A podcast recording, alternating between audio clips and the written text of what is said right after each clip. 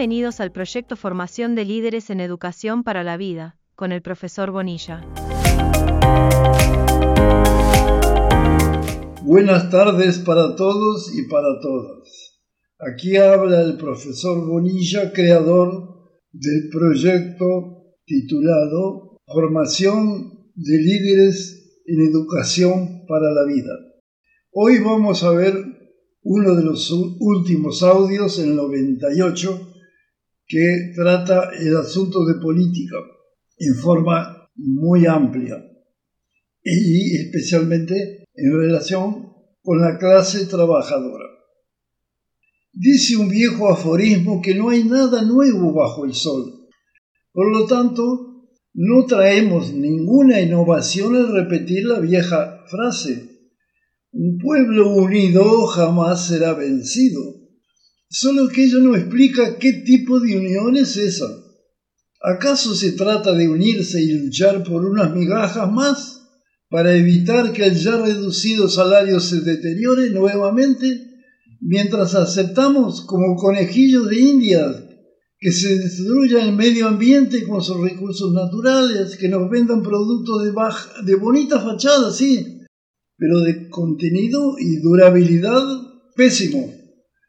Que se nos anestesie con publicidad científicamente programada, que se degrade la cultura con novelones de lujo, perdón, novelones bajo el nivel y que se, se nos venda la falsa imagen de un crecimiento infinito con los escaparates llenos de mercaderías superfluas, etcétera, etcétera. La unión que nos interesa es otra es la unión que surge del centro, del corazón del ser humano. Una unión que nos identifica como hermanos, hijos del mismo Padre. Es la unión de la solidaridad como seres integrales dotados de cuerpo físico, sí, pero también de afectividad, de generosidad y de sentimientos espirituales.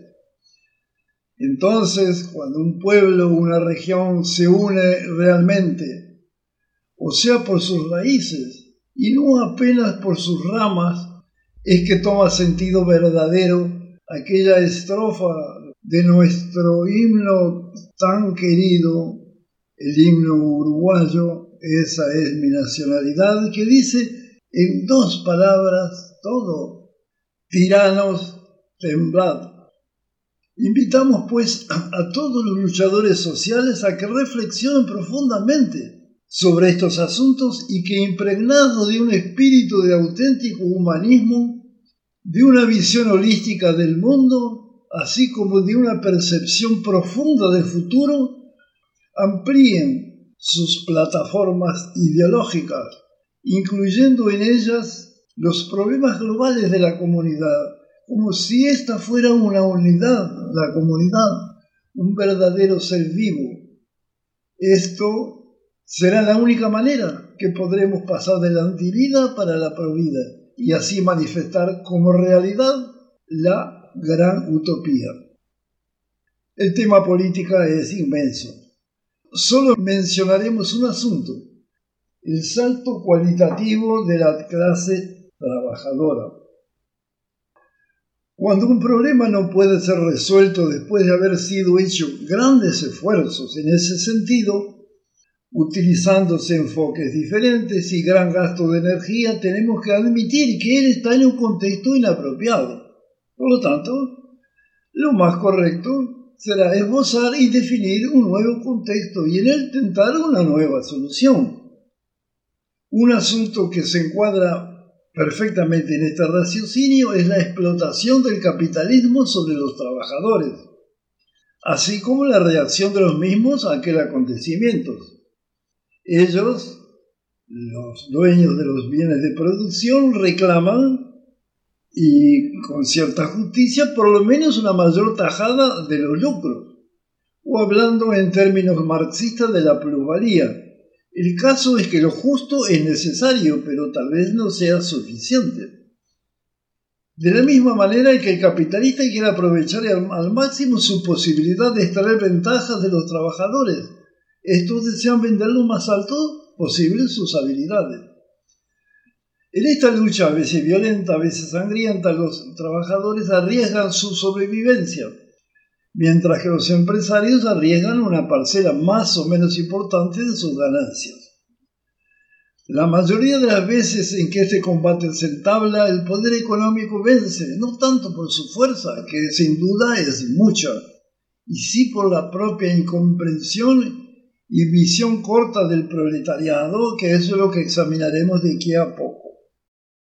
Hablamos de visión corta porque apenas se preocupan en intentar mejorar el nivel de vida, lo cual está bien, pero dentro de esta percepción solo interesa en el nivel de vida del sector o grupo específico.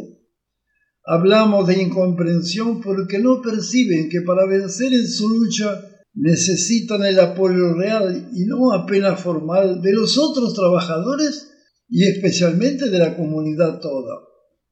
En efecto, ¿cuál es el interés y la preocupación que esos trabajadores demuestran en relación a los consumidores, por ejemplo, que utilizan los productos por ellos fabricados? ¿Se preocupan o se interesan acaso por la calidad de los materiales utilizados? ¿Y qué decir de la durabilidad de los bienes de consumo que son fabricados con sus propias manos? o son por lo menos parcialmente conniventes con los empresarios y por lo tanto interesados y que se cobre el precio más alto posible que el producto dure lo menos que se pueda y así la demanda crece y que se coloque encima de él el producto toda una montaña de publicidad.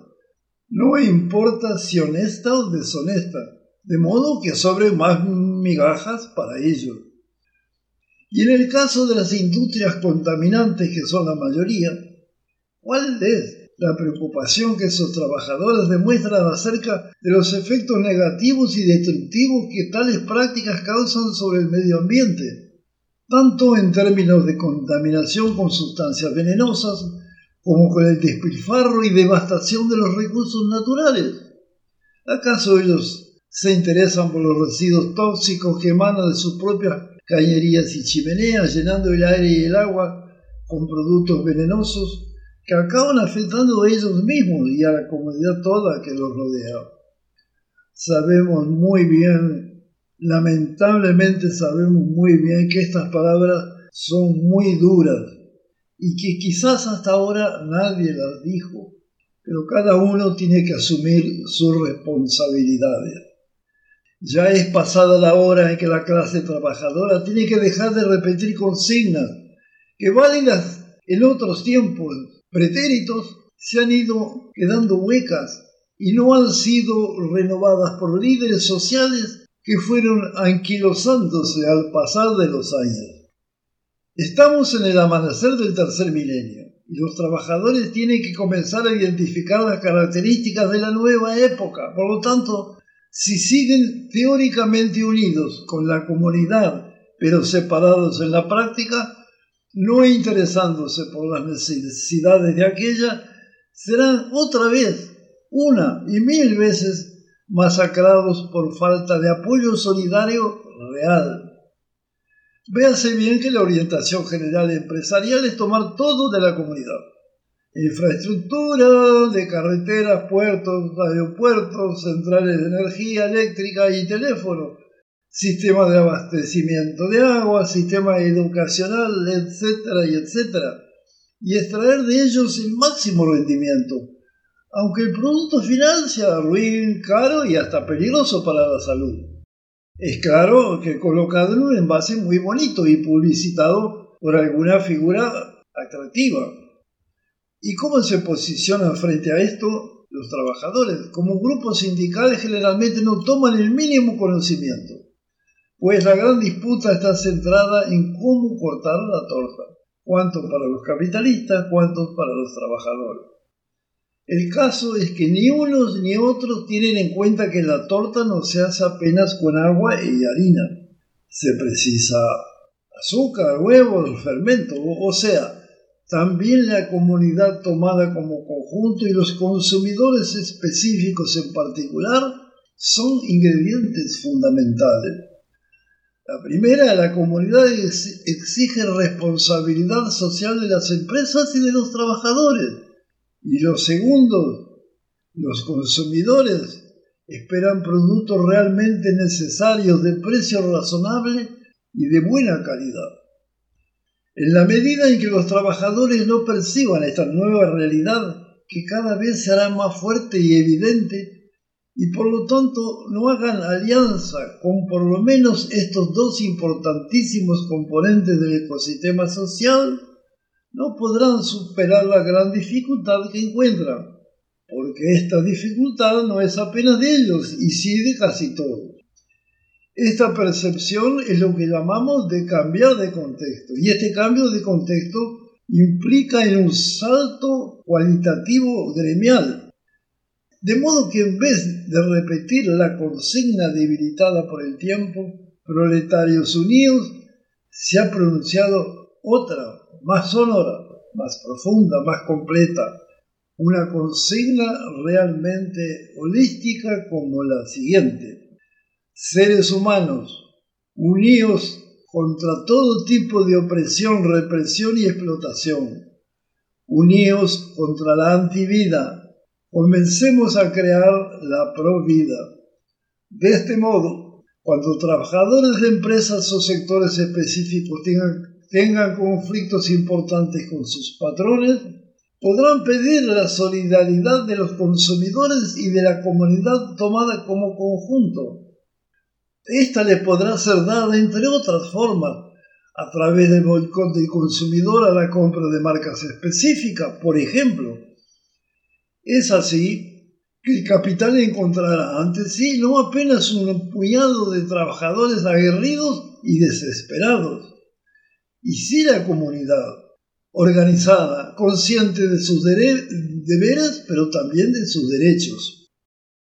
Pero esta alianza de acero entre los trabajadores, los consumidores y la comunidad tomada como conjunto solo podrá ser realizada cuando aquellos se concienticen que ellos, los trabajadores, no constituyen un, grupo, un componente aislado de la sociedad, y sí una parte fundamental del ecosistema social. Y la salud global de este ecosistema global, como dijimos, es bien más importante que la de cualquiera de sus partes. Esto nos lleva necesariamente a que los trabajadores precisan comenzar a discutir lo que producir, esto naturalmente implica un proceso de negociación en el cual toda la comunidad se debe involucrar, determinando las prioridades productivas correspondientes. Cuando la clase trabajadora alcance este punto, se habrá comenzado a desarrollar un tipo auténtico de socialismo, que a falta de mejor nombre designaremos como socialismo holístico. Obviamente, lo escrito aquí es apenas un abordaje preliminar sobre el asunto. Nuevos análisis, desarrollo más completo, contribuciones inter y transdisciplinarias serán necesarias.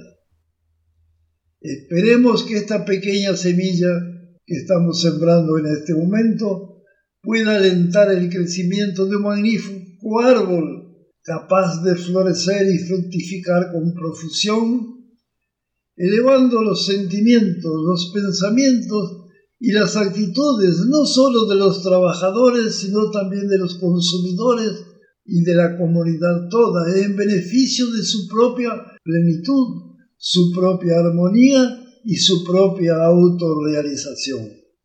O sea, en última instancia, que nos conduzca a la gran utopía transformada ahora en realidad. La respuesta a un nivel práctico involucra un cambio drástico en la manera de pensar, sentir y actuar. A partir de la revolución integral de las conciencias, como descrito en estos audios.